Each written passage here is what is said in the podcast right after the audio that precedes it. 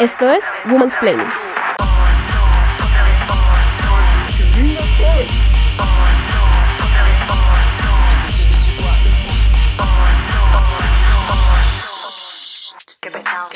Hoy en Women's Planning hablaremos con una curadora y una investigadora de arte sobre ese lugar incómodo que ocupa la mujer en el arte en Colombia. A finales de 2016, la revista Semana publicó un artículo llamado Las Venus del Arte, en donde mencionaba el nombre de varias curadoras colombianas que, a pesar de ser madres, también eran gestoras. En paralelo, el portal de crítica de arte Esfera Pública publicó lo mejor del arte colombiano del año, escogido por cinco críticos de arte, todos hombres.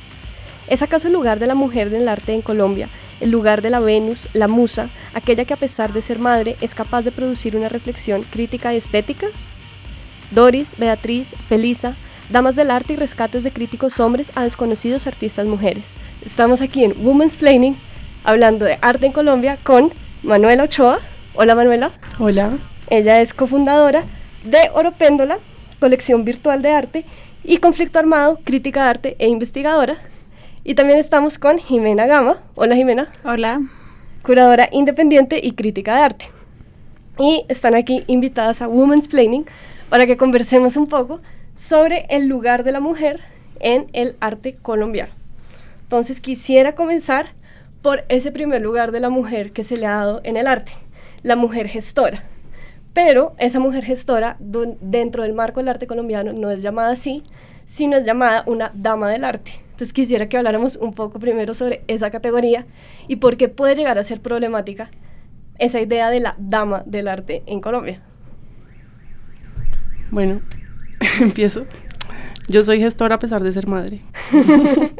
y mm, siento que, mm, pues que si hay un montón de ideas relacionadas eh, a esa palabra de gestora en femenino y que hay un montón de ideas sociales relacionadas a esa palabra de alguna manera se espera que uno pertenezca a una clase social determinada, que uno se vea de una manera determinada y, y no se entiende la gestión como un trabajo eh, difícil, lleno de obstáculos, sino como, como un hobby, como una cosa del tiempo libre que uno puede hacer cuando está, ¿no? Como que le gusta el arte, entonces gestiona unas cositas. Eh, y bueno, eso es súper problemático. Incluso un trabajo crítico, porque generalmente se ve la, como decía Manuela, se ve la gestión simplemente como el pasatiempo de estas personas, de estas mujeres muy ricas, que no tenían nada más que hacer en un momento de su vida y dijeron, pues vamos a ayudar a, a los artistas, vamos a patrocinar a los artistas a los museos a que sean visibles. Y, y eso después emergió en esta categoría de la dama del arte, que es gestora, pero también es una persona crítica, pero además la dama del arte es vista de manera tan negativa, tan negativa, que ahora cualquier persona que o cualquier mujer que tenga un cargo público o un cargo de dirección dentro de un museo es ya de por sí una dama del arte. Y, y además no se dan cuenta que también hay una cantidad de hombres eh, que también podrían ser denominados damas del arte, simplemente porque son burócratas del arte es una cosa bastante, no sé, denigrativa, ridícula que está pasando. O sea, estamos entre las damas y los burócratas, pero a nadie se le ocurre llamar el duque del arte a nadie. un hombre que haya, por ejemplo, levantado un archivo. O a un coleccionista con plata. Él nunca sería un duque, del arte. y también, o sea, es una categoría que es muy problemática, no solo porque solo recae en las mujeres, sino también porque la reviste de una clase social que también es un poco hasta contraproducente para el mismo arte, porque finalmente el arte en Colombia no tiene plata. El Ministerio de Cultura, los presupuestos son irrisorios. A estas personas que buscan la plata se les llama damas o se ven como si fueran parte de una clase social altísima en donde están más o menos en su corte llamando a los artistas a que las pinten. Sí, o haciendo así como una caridad, como un... no como eventos de caridad, yo me imagino así como eventos sí, como de caridad. llamando al mesero para que, o al patrocinador de comida para que, para que ponga la, la, el alcohol y el trago en el cóctel. Y ahí entramos también con un tema muy interesante y muy coyuntural, por decirlo de alguna manera, que es como la gran, el fantasma de la gran dama del arte de Colombia, que es Gloria Sea, y el gran depositorio de su damés, que es el Museo de Arte Moderno, ¿no? Entonces también entra como todos estos problemas que ha tenido el mambo últimamente y como todo este lugar en el imaginario de los artistas, porque siento que para los ciudadanos de a pie como yo, el mambo sigue siendo un lugar donde puedo ir a ver arte, pero dentro del mundo del arte el mambo es este lugar también que es como ya un poco profanado, si se puede decir de alguna manera por esta dama. Gloria Sea es el personaje que es y ha hecho lo que hizo con el mambo y todos somos muy conscientes de cuáles son los problemas del mambo, pero ahorita lo que más me causa curiosidad es que la reemplaza eh, Claudia Hakim, que es la nueva directora del mambo, que está haciendo un, un esfuerzo impresionante por sacar adelante ese museo nadie lo niega, pero la ven también como otra dama del arte. Y es como, ¿por qué no la pueden ver también como una mujer que recibe un sitio que más o menos está en ruinas, a punto de quebrarse, que a veces yo pensaría que la solución es que lo cerraran y empezaran de nuevo, y la categorizan como si fuera otra dama del arte. Jimena, y tú que estuviste al frente de Odeón, que es un espacio de arte alternativo durante mucho tiempo, un espacio de arte alternativo que presenta artistas de mediana trayectoria, ¿Alguna vez te ascendieron a dama del arte o no alcanzaste? ¿Fuiste princesa del arte? No, yo, fui la, chica superpoderosa del arte. Mentiras. No, por favor, no nos digan chicas superpoderosas del arte, que eso también es un poco auto, eh, autodañino, si se puede decir de esa manera. No, de hecho yo peleé mucho porque ni siquiera me... Odeon era, en el momento en que yo trabajé con Odeon, Odeon era un espacio que estaba en crecimiento y estaban consolidándose. Entonces yo ni siquiera llegué a la categoría de dama, sino de organizadora de exposiciones. Ni siquiera podía darme públicamente el nombre de curadora, que era como, por Dios, estoy haciendo, estoy consolidando un programa en artes plásticas que no hay en Bogotá, porque no me pueden decir públicamente como críticos y medio que soy curadora y no simplemente la chica que organiza exposiciones en Odeón. Pues tengo un ojo crítico, creo. Allá la muchacha de las exposiciones. Sí, la muchacha. bueno, y un poco siguiendo con esta idea de tu trabajo como la chica que organiza exposiciones. Eh, me gustaría mencionar una exposición que tú organizaste para el Salón Nacional de Artistas, el Pereira, que fue el año pasado, en el cual se organizaba en torno al tema de la casa y de cómo muchos espectadores, artistas, críticos y demás personas que transitaron por este Salón Nacional pensaban que esa exposición sobre la casa era una exposición enteramente de mujeres artistas y se sorprendieron muchísimo cuando se dieron cuenta que había hombres que también pensaban la casa, que hay no solo las mujeres artistas, porque una mujer, o sea, un hombre es artista, pero una mujer es mujer artista, ¿no? Que trabaja, que hace cositas de la casa, del hogar, de lo íntimo. haciendo temas sobre lo íntimo, sobre el hogar. Entonces me gustaría que habláramos, que me contaras un poco sobre esta experiencia de trabajar el tema de la casa y que habláramos entre las tres conversáramos un poco más y pensáramos un poco más esta figura, la mujer artista, quién es esta, esta señora que ya que no pudo conseguir plata en su hobby, ahora su hobby, a pesar de ser madre, es también ser artista. Es hacer cositas, sí. Hacer vasijitas de barro para alimentar. Cerámica. Hacer teteros y tetas de.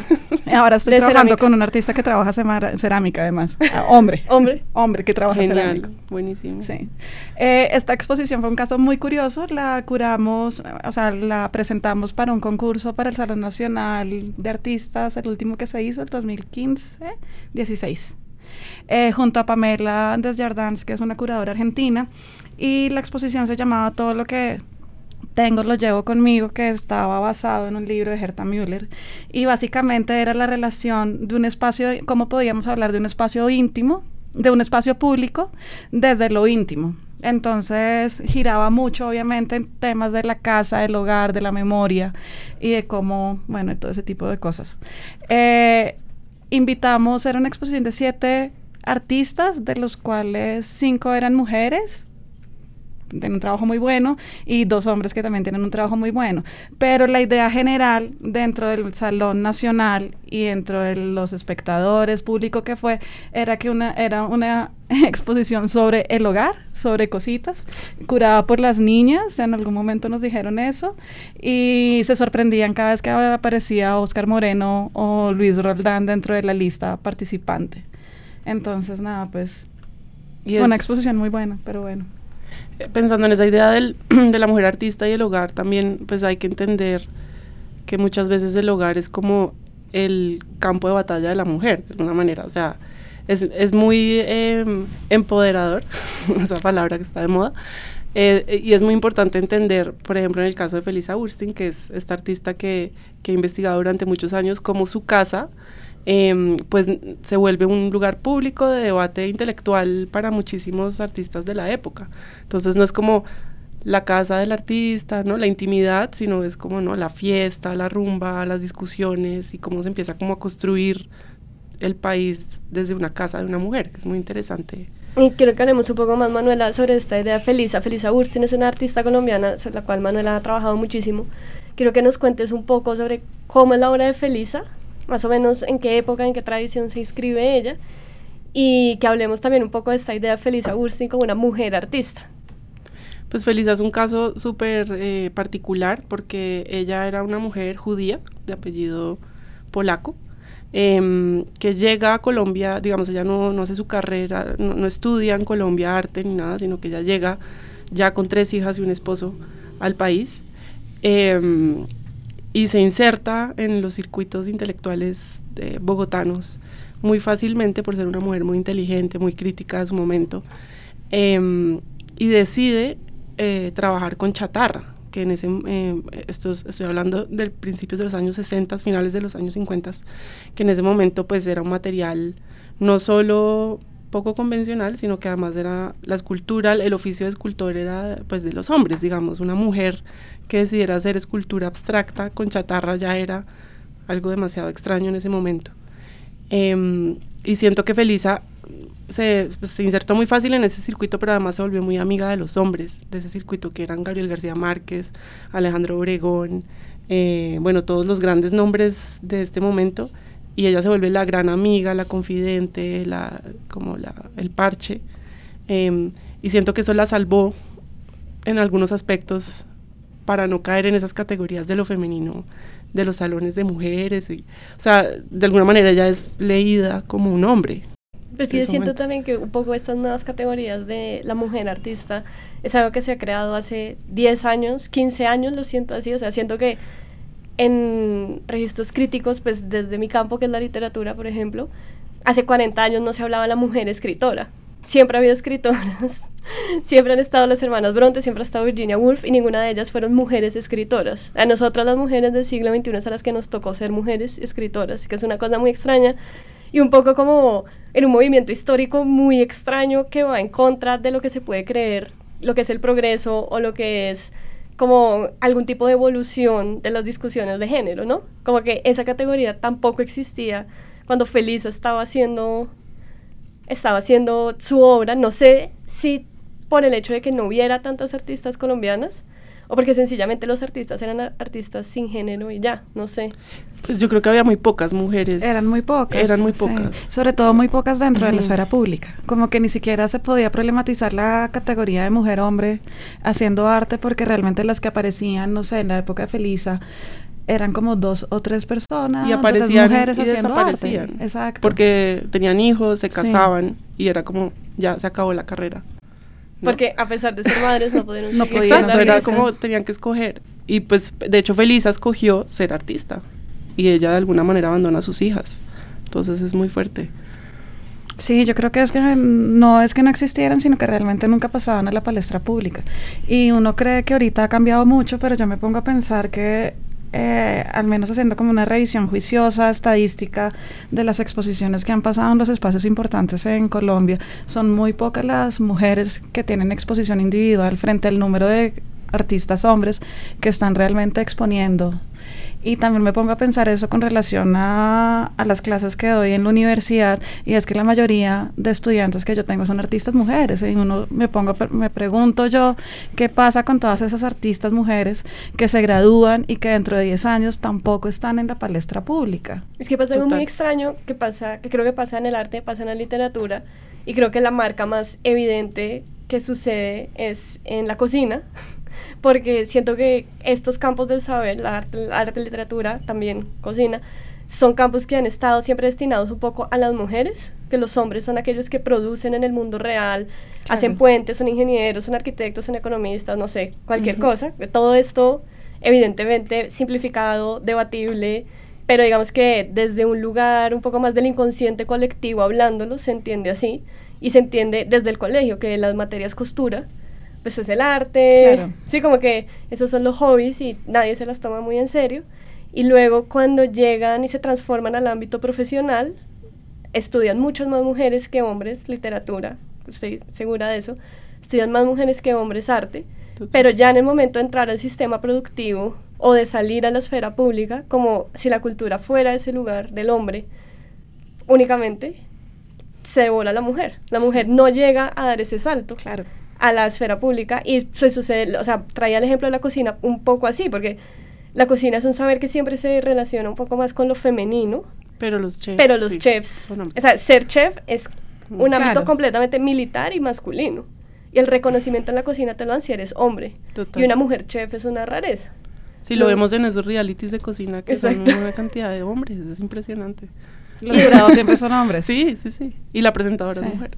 Y por eso también es tan diciente eh, los dos artículos que mencionaste cuando iniciamos la, la conversación. O sea, nadie se puso a pensar que en verdad Esfera Pública invita a que los hombres piensen y Semana está reconociendo la, la, labor de gestión de gestoras y estar detrás de escena y detrás de cámara de de, pues, de las exposiciones y de las mismas galerías. Y es como, porque ya nadie está cuestionando eso. Y lo que más me impresionaba es que las mismas mujeres eh, publicaban este artículo en semana como si fuera la gran noticia y era como, oigan, deberíamos cuestionarnos también a nosotras un poquito sobre la manera como se están, estamos hablando de nosotras y se está hablando de nosotras dentro del medio. Un poco como ese lugar común que es tan problemático que es como la mujer detrás del hombre. Sí. ¿Cómo es? Detrás de grano, de todo hombre hay una gran mujer. Y la mujer se siente reconocida por primera vez y es como, por favor, hermana mía, sal adelante y o sea, entiende que tú también puedes ser la gran mujer detrás de una gran mujer que eres tú misma. No te sientas reconocida con esa migaja, pero pues también somos mujeres y... Claro, y siempre estamos cuestionando. O sea, los cazadores recolectores nos pusieron ahí siempre. Total. Esto es Woman's Planning.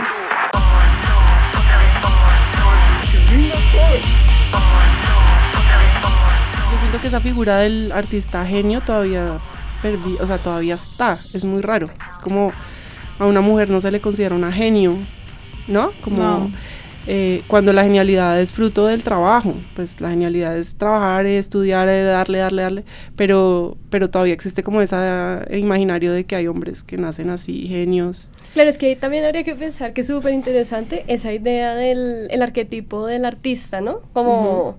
el artista bohemio, el artista genial que se encierra a emborracharse, a follar con sus modelos. Sí, que y una mujer no puede. No, es juiciosa.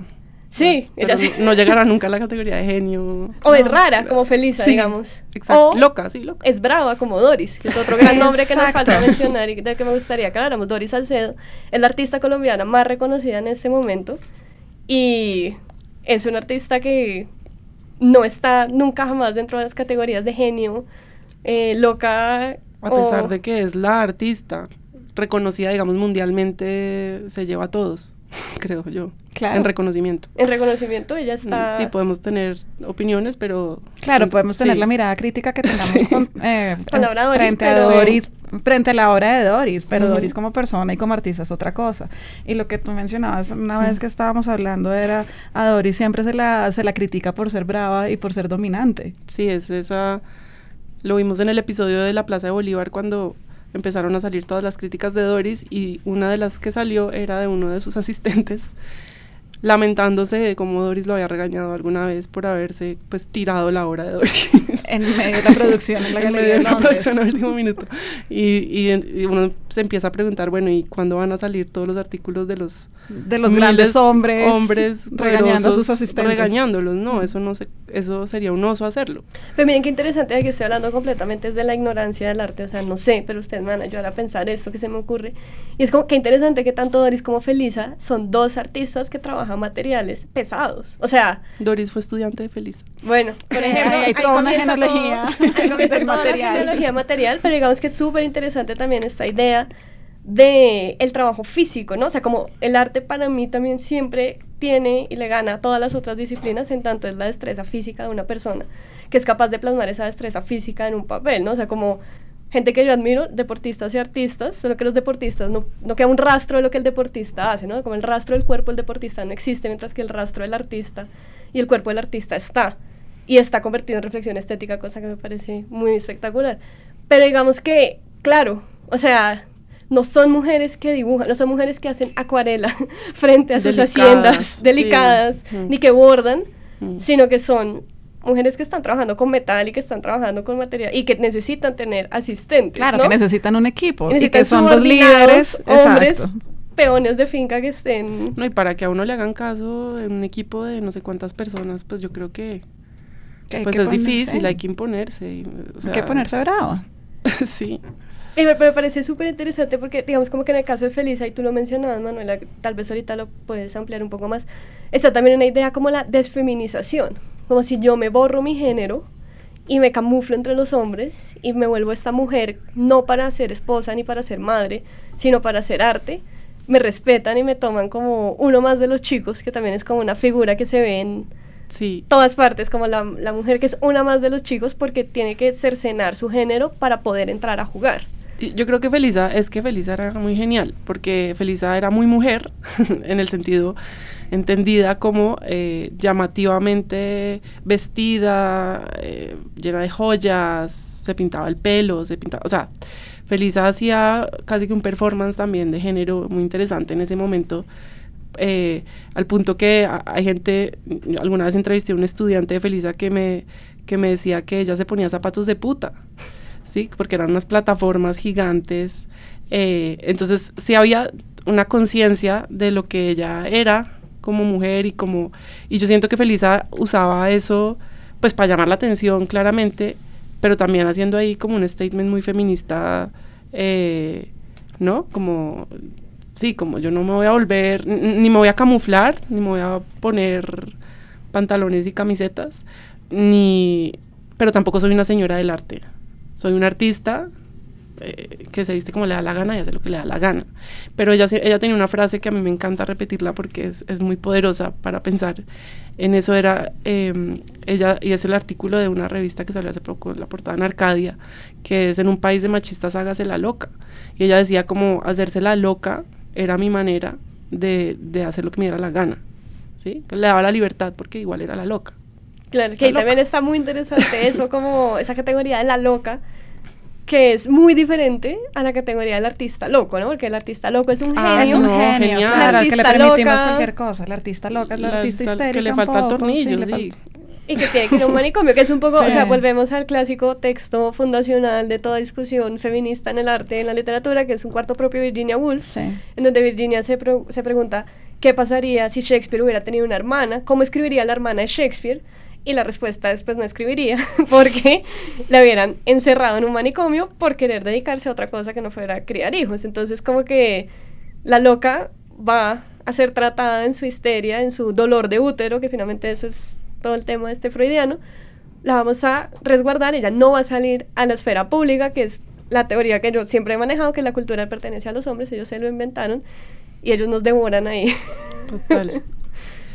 sí siento, pues, eh, volviendo a la casa, es muy interesante que Felisa tuviera una casa. Es que en ese momento las mujeres no tenían casa. O sea, casa propia. era la casa de los papás o la casa del marido, ¿no? La casa de la familia. Que ella fuera propietaria. Que ella fuera la casa de Felisa. Esa es la casa de Felisa. Muy bueno. Muy interesante. Y un poco con estos grandes personajes de que han estado en nuestra esfera pública, que han logrado salir a la esfera pública y en el portal Esfera Pública. tenemos a la mujer crítica, que es Marta Traba, ¿no? Y me parece muy interesante como todas estas categorías en donde nos han arrojado los hombres. Eh, qué cosa tan victimista acabo de decir, pero nos ha arrojado la cultura, nos ha arrojado el fan. pero estas categorías donde nos han arrojado finalmente los nombres más reconocidos cuando se habla de historia del arte latinoamericano son los de mujeres. Entonces aparece este nombre de la mujer crítica, Marta Traba. ¿Qué, ¿Qué pasa con Marta Traba ahí? No solo Marta Traba, porque yo me pongo a pensar como un recuento de, de, de, las personas que yo más admiro profesionalmente, porque ya sean críticas o curadores eh, críticos o curadores son todas mujeres. Está Marta Traba en Colombia, está Carolina Ponce de León y está Carmen María Jaramillo, como que yo siento que son los tres grandes nombres fundacionales de historia, de, cómo entender la historia del arte contemporáneo en Colombia. Y afuera... ellas nos puedes contar porque recuerda que no sabemos quiénes Bueno, Marta Traba... Estamos women's aquí. Manuela creo que puede decir más de Marta Traba. Eh, Marta Traba fue esta crítica supremamente reconocida en los años 60, 70 en Colombia, eh, que básicamente construyó una generación de artistas, los apoyó, escribió, tuvo programa de televisión, bueno, era el puente entre eh, Obregón, Botero, Ramírez Villamizar, como todo este grupo de artistas muy conocidos, era, ella era el puente entre esos artistas y el público, ella explicaba esas obras y, y los defendía muchísimo. Y fue básicamente la mujer o la persona que fundó una generación, que fue como la generación modernista en Colombia. Que educó a un público para apreciar arte moderno. Y luego Carolina Ponce. Ah, bueno, y Beatriz González también me faltó en esa lista que que también es fuertísima y también la juzgan por fuerte, que es gracioso, es muy bravo.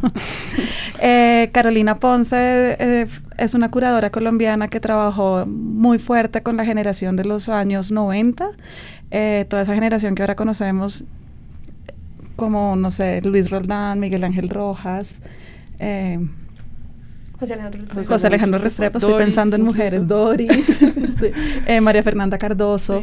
Eh, y fue la persona que fundó, fue la curadora que fundó el programa de Nuevos Nombres en el Banco de la República y en, durante los años 90 era la voz crítica a nivel nacional y pública sobre lo que estaba pasando en arte contemporáneo en esa época como en arte actual. Y tan así que, que todas sus todos sus artículos críticos fueron publicados en un libro que se llama El efecto mariposa, donde están, donde se encuentran todos los artículos eh, críticos de los años 90 sobre arte colombiano contemporáneo.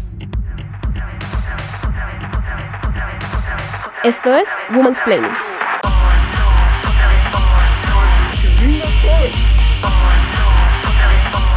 Que ahora que nos estamos moviendo al campo de la crítica, estamos hablando de críticas y curadoras que acercan la obra del arte al público. Al público. es, un trabajo de mediación frente al artista y lo que pasa en las exposiciones, básicamente. Y bueno, quiero que hablemos un poco más sobre esta idea de esta exposición Voces íntimas que se presentó hace unos años en el Museo Nacional, que es una exposición de mujeres artistas. Entonces, es, eh, puede, o sea, es súper interesante y este es como uno de los grandes debates también que suceden a la hora de hablar de arte o cultura y el espacio que se le da a la mujer, porque por un lado es muy interesante que esté la posibilidad de que se agrupen en una sola curaduría las diferentes miradas de artistas que puede o no hayan sido invisibilizadas por la misma historia y por los mismos problemas de quiénes son los que hacen crítica y la pereza de buscar mujeres, etcétera, etcétera. Pero luego también entra como ese lugar extraño y el contraargumento que es como, ¿por qué solo mujeres? O sea, ¿por qué no es igual? ¿No? Como, ¿por qué no hay una igualdad y todos jugamos en el mismo campo? Entonces, como que me gustaría que pensáramos un poco más esta idea de las exposiciones solo para mujeres o de las colecciones solo de mujeres para ver cómo cómo juega ahí los problemas de género y como qué lugares grises encontramos. Sí, pues yo creo que hay como hay que mirar como caso por caso porque por ejemplo la de voces íntimas a mí me pareció como importante eh, porque era como la, la primera que yo había visto revisión histórica de la mujer en el arte colombiano eh, desde Ena Rodríguez no sé desde hace muchos años hasta lo más contemporáneo y, recuerdo como pensar qué interesante poder hacer conexiones entre Ena Rodríguez y Beatriz Eugenia Díaz. O sea, como era un espacio para pensar un montón de cosas eh, que jamás hubiera pensado en otra exposición de solo artistas contemporáneas mujeres o, o, de solo artistas de los años 60. No sé, creo que fue muy interesante porque era, sí había cosas que las agrupaban, e intereses que las agrupaban, o miradas del cuerpo, de la casa. Em, digamos, había... Mm, a mí me hizo pensar mucho esa exposición y creo que es muy valioso que se haya hecho esa exposición. Pero, y justamente hablábamos de este tema el otro día, em, es muy extraño cuando uno ve exposiciones de solo hombres eh, que tienen temas súper chéveres e interesantes como serialidad o como... Sí, abstracción, geométrica, no sé qué. Y uno dice, pucha, si fueran 15 mujeres reunidas, no se llamaría serialidad, se llamaría... Voces, íntimas voces en la casa, amamantando hoy. mi cotidianidad en mi hogar. Mi cuerpo, ay, ay, ay. Algo, sí. Entonces sí, sí creo que hay que pensar muy bien por qué se agrupan las mujeres, bajo qué propósito. Igual yo creo que este tipo de revisiones son importantísimas. Hay una exposición que inauguró el año pasado y ahorita está en Nueva York porque la están itinerando, inauguró en Los Ángeles, que se llama Mujeres Radicales, está y es una revisión grandísima eh, sobre artistas mujeres en, de los 60, 70 y 80, eh, curada por dos bueno, por Andrea Yunta y Cecilia Fajardo Gil, que también hace una revisión histórica. Histérica, histórica. histórica, un poco histérica. Historia, bueno. Sí, ¿qué tal? Mi inconsciente salió de una manera. historia. historia del arte colombiano. Histérica. Contado por mujeres. Una revisión histérica. histérica. hagamos ese libro claro, ya. Creo, exacto. Esta revisión histórica e histérica. Eh, creo que fue muy importante porque no es que las haya validado como mujeres artistas hoy, de, según lo que es en, dentro de la historia de arte latinoamericano, pero sí les está dando un lugar de conocimiento, de intereses en acabas de decir una palabra muy importante en todas estas discusiones cuando se habla de la mujer artista y la mujer escritora, digamos, que es la que me atañe a mí, y es la idea de la validación. porque cada vez que hacemos algún tipo de clamor por ser consideradas a la hora de hacer parte de una revisión histórica, a la hora de hacer parte de una antología, a la hora de hacer parte de una, exposición, la, con, en la respuesta que recibimos es ustedes quieren ser validadas y un artista loco no quiere ser validado, el artista quiere estar al margen, ¿no? Recuerdo también una vez una muy lúcida escritora colombiana de cuyo nombre jamás quisiera acordarme, que una vez, que ya a veces dice que nunca la han acosado y cosas así, ese tipo de persona chévere, que ella decía que ya no entendía por qué los gays pedían igualdad de derechos si no tener derechos era lo que les daba su, condición. su cultura chévere. Claro. con esa musiquita chévere, esa madura rica sale de ser marginal hay algo en esa idea de la validación, porque siento que puede ser una idea muy masculina, porque yo como artista no estoy buscando validación, yo como artista hago arte y es algo que siempre se me pregunta a mí, como, ¿y tú como mujer, cómo escribes o qué haces para escribir? Es como, no, yo tengo el privilegio de ser una mujer en el siglo XXI, criada por una mujer que fue emancipada y que me enseñó que yo no tenía que ser madre ni casarme para que mi vida estuviera completa yo tengo toda la posibilidad de crear cuando se me da la gana y lo he hecho desde los cinco años hasta hoy. Yo no necesito que nadie me valide mis creaciones. Lo que yo necesito es que no se me invisibilice, que es muy diferente. ¿No? O sea, como que no estamos buscando que el crítico vaya y vea esta kermés de mujeres y diga como, ay, pero qué lindas todas. Me encanta esa niño. Cosita. no esta es mi obra y mi obra compite en calidad y compite al igual que la obra de un hombre porque yo hago mi trabajo, porque yo tengo un bagaje crítico, un corpus teórico y una reflexión estética frente a lo que quiero decir. A mí nadie me está validando nada, solo quiero que se me muestre, ¿sí? Que siento que un poco estas revisiones históricas en un país como Colombia, en donde nunca se ha considerado ni siquiera la mujer, no por, yo genuinamente no creo que sea por pues sí hay un machismo obviamente, pero no creo que esa sea la razón principal, sino que hay una pereza muy grande de ir a buscar un poco más allá de mi amigo que hace arte, que yo lo conozco. Eh, pero sí siento que es necesario, o sea, sí son muestras que son necesarias porque es que nunca las ha habido. Total. O sea, no es como, ay, ya está la décima exposición de mujeres. Por claro. Que es un poco también la, el clamor de estos hombres tristes, heridos en el fondo de su alma, de, ah, es que en el arte ahora todo es mujer o gay ah, sí, una, vez me, dijeron eso, que, que porque me quejaba tanto yo de mi condición de mujer, si en el mundo del arte los hombres están oprimidos o por las mujeres gestoras, no, obviamente no dijo gestoras, pero por las mujeres gestoras, y por los curadores gays, que son los que están de moda. Eh, no supe qué responder, me quedé callada porque como cómo voy a responder a este semejante reclamo tan ridículo, siendo que tú estás en una posición de poder tan grande. no. Sí, no. Sí, no. Emoji eye roll para todos. sí, mira tu privilegio, hombre blanco. Sí. También es como interesante, ¿no? Como ver cómo estaría la crítica en Colombia frente a la perspectiva de género, ¿no? Como, como quienes están haciendo estudios de género interesantes o quienes están mirándolo desde ese lado. O sea, más allá como... Yo creo que se está empezando a abrir ese, ese campo, ese campo lentamente. Eh, yo me acuerdo cuando yo estaba empezando a estudiar a Felisa, eh, había como unas, sí, había aproximaciones muy tímidas eh, de la mirada como de género de la, pues de la vida y de la obra de Felisa. Eh, cuando yo termino un poco la tesis y, y, regreso a Colombia y todo, ya había un poco más. Sí. O sea, siento que en los últimos años se ha acelerado muchísimo el debate eh, como de mirar críticamente la historia del arte en Colombia y, y, pues eso es muy esperanzador, creo. Sí, y además yo también creo que se ha hecho, así no sea conscientemente o intencionalmente. Carolina Ponce lo hizo Sí. desde el principio, Total. o sea, desde el principio de su carrera en los años 90. No era que eh, dijera, se levantara un día todas las mañanas y dijera como voy a hacer una exposición donde haya mitad hombres y mitad mujeres, que igual es un ejercicio que yo siempre hago, porque sí lo tomo como una especie de política activa, no creo que Carolina se levantara diciendo eso, pero uno revisa lo que ella ha hecho en los 30 años de su carrera y sí hay una participación masiva de mujeres.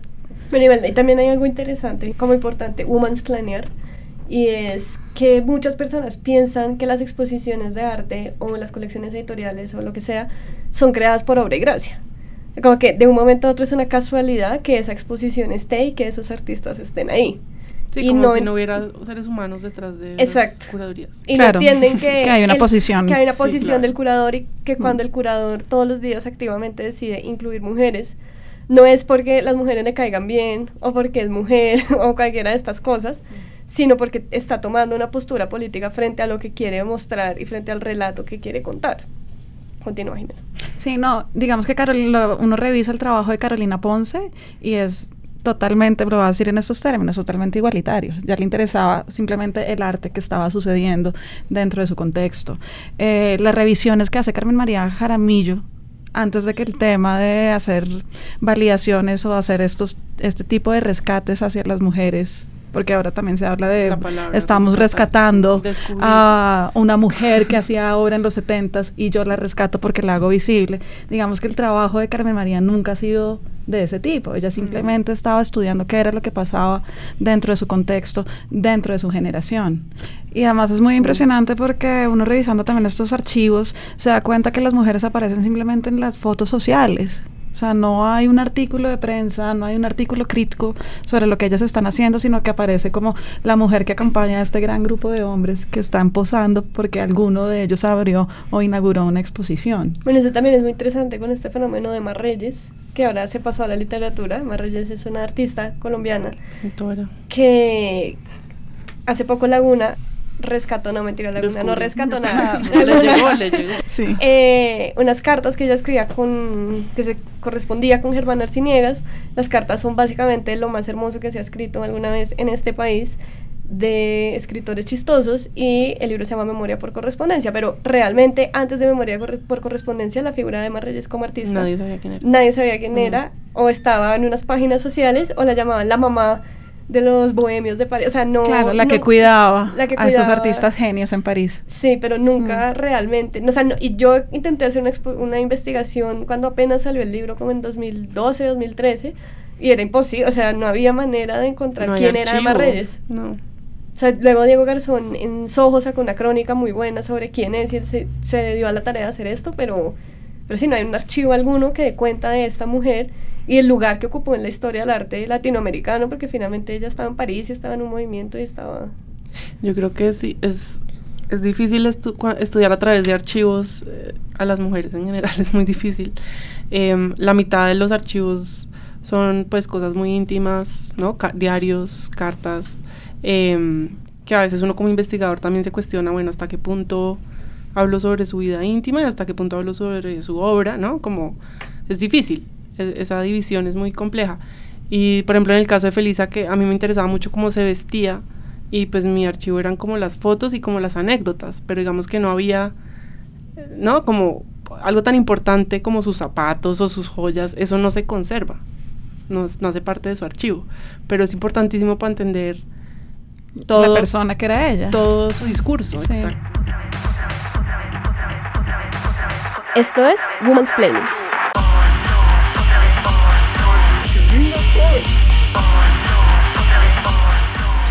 Y bueno, pues finalmente tenemos una última arista de el mundo del arte y es como una que va como emparentada, que podría estar un poco desdibujada desde la perspectiva de género, pero creo que a todos se le puede meter género, como nos hemos dado cuenta, y es la idea del mercado, la mujer en el mercado del arte. ¿Cómo funciona? Es bastante complicado porque hablar de mercado del arte es hablar un poco eh, inventándose todo. Es bastante especulativo. Entonces, idea nueva. Eh, pero uno puede comparar trayectorias y, uno puede ponerse a pensar que un artista, eh, dos artistas, por ejemplo, que pertenecen a una misma galería conocida, importante, un artista mujer frente a un artista hombre, la obra del artista mujer va a costar mucho menos frente a la obra del artista hombre. Y también pensando en las mujeres que descubren, que rescatan, yo creo que su obra ha subido de valor un montón. Claro, pero no lo está rescatada. Sí, pero no está rescatada, pero la, la, rescatan, pero todavía no está totalmente validada dentro de la historia del arte, porque no como no tuvo tantas exposiciones dentro de su trayectoria, no pertenece a tantas colecciones públicas y no tiene, no pertenece a tantas colecciones privadas, por lo tanto su precio no va a ser tan monumental como el de un artista hombre. Eso es básico, o sea, hay que comparar también para hablar de mercado del arte hay que comparar eh, cuántas artistas mujeres existen dentro de la colección del Banco de la República frente a la frente a los artistas hombres que existen en la colección del Banco de la República y obviamente el número es muchísimo menor porque hasta ahora las están rescatando y las rescatan también porque valen poco o sea, no, sus precios no son tan altos y pueden comprarlas porque estos museos latinoamericanos tampoco es que tengan tanta plata para comprarse la gran obra del gran artista hombre que necesitamos dentro del patrimonio. Es bastante complicado. Aún así, un artista, cuando yo le pongo a mis, a mis estudiantes eh, valorar sus obras en términos de precios en este momento de su vida, es impresionante el ejercicio psicológico que hacen porque la obra de la mujer ni siquiera llega al, hasta el punto de recuperar lo que invirtió para hacerla. En cambio, claro, está pidiendo permiso. Claro, es como, ¿puedo cobrar por esto? Sí, es como, ¿qué? No, esto es trabajo, es como, en cambio ellos sí dicen, no, yo estoy cobrando 5 millones de pesos, ¿qué feria el millón? No, yo ya estoy para más adelante. Es como, espérense en un momento, también hay que bajarlos un poco. termina tu pregrado. Termina tu pregrado, todo ese tipo de cosas. Pero digamos, por ejemplo, el caso de Felisa, que ahora, digamos que se ha rescatado, entre comillas gigantes, de la historia del arte, y que es un artista que se encuentra en diferentes colecciones, ¿cómo se ve dentro del mercado? Yo creo que Felisa vale mucha plata. No, tengo ese dato exacto, pero pero al ser parte de esa exposición de Andrea Junta, sí, mujeres radicales, de mujeres radicales, eh, como al ser descubierta como con contemporáneas tan importantes como Gego en Venezuela o Lilla Clark, o, sea, está tomando un nombre impresionante, eh, una fuerza que seguro en el mercado se ve reflejada. Que digamos que ahí también entra una falacia que he escuchado muchísimo, que es como, pero yo soy hombre, entonces a mí nadie nunca me va a rescatar, entonces claro, no va a poder entrar esa conexión. Ay, yo insisto que yo me, puedo que yo me tengo que quedar callada, ¿no? Como... O sea, ¿cómo o sea, ¿de qué manera se podría explicar de un hombre que no tiene que ser rescatado porque él es el depositario de la cultura y que nunca van a hacer una exposición porque es una exposición de solo hombres? Si fuera exposición de solo hombres pondrían el grito en el cielo. Además, cuando se hace una exposición de artistas emergentes nadie grita, es como porque también les da tanto miedo a este tipo de Y la exposición de hombres ocurre todo el tiempo. Sí. Yo lo veo en mi Facebook No, yo hay eventos, hay eventos de hombres. No, y yo hice el ejercicio juicioso, pero no anoté. Eh, de revisar en los últimos cinco años en los espacios más importantes en Bogotá de exposiciones individuales de mujeres y de hombres y en serio da pena, da pena, porque las exposiciones individuales de hombres son por lo menos 80%, el 80% de las veces frente al 20% de las exposiciones hechas por mujeres. Y esto lo digo yo que también estando en Odeón y que hice el ejercicio de los dos años y medio que estuve ahí y fueron muy pocas las individuales de mujeres que yo hice, y dije como hay algo también que uno tiene que pensar Total. Y tomar una posición política frente a eso. También lo relaciono con el hecho de que el hombre de pronto se siente más seguro de que tiene un portafolio buenísimo, claro, se acerca a la curadora, le vende el portafolio. Tal vez el acercamiento a las mujeres es más tímido. sí, no, pues total. Hay que mirar. Sí. Y también este espacio era de trayectoria emergente, eh, trayectoria emergente y trayectoria media, y era un espacio que, porque estaba en ruinas, literal y metafóricamente, eh, daba un poco de miedo Entonces sí había un poco de prevención frente a hacer una exposición individual con las mujeres. Muy difícil. No sé, no sé, no sé. Esto es Women's Planning, explicando, explicando temas de género, discutiendo temas de género, pensando en voz alta temas de género que pareciera no tener ningún tipo de conclusión, más allá que los curadores son personas que piensan y que toman posturas políticas y que hay artistas mujeres que lentamente se están visibilizando y que por favor cuando usted vaya a hablar de una dama del arte lo piense dos veces porque es una categoría problemática tanto social como sexista. Exacto. Muy bien. Muy bien, muy bien.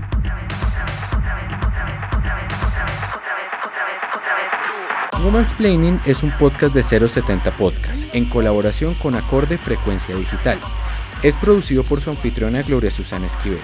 Gracias a Jimena Gama, curadora independiente, y a Manuela Ochoa, co-creadora de la colección virtual de arte y conflicto Oro Péndola. Este podcast fue hecho en colaboración con María Elvira Espinosa, directora de arte de 070 Podcast, la música de Gabriela Navas y la dirección y edición general de Sebastián Payán. Para comentarios, sugerencias o preguntas de temas que quieran Planear, síganos en nuestras redes sociales en Twitter arroba 070 o arroba GS Esquivel o en Instagram en arroba 070 o arroba Gloria Susana Esquivel. Muchas gracias.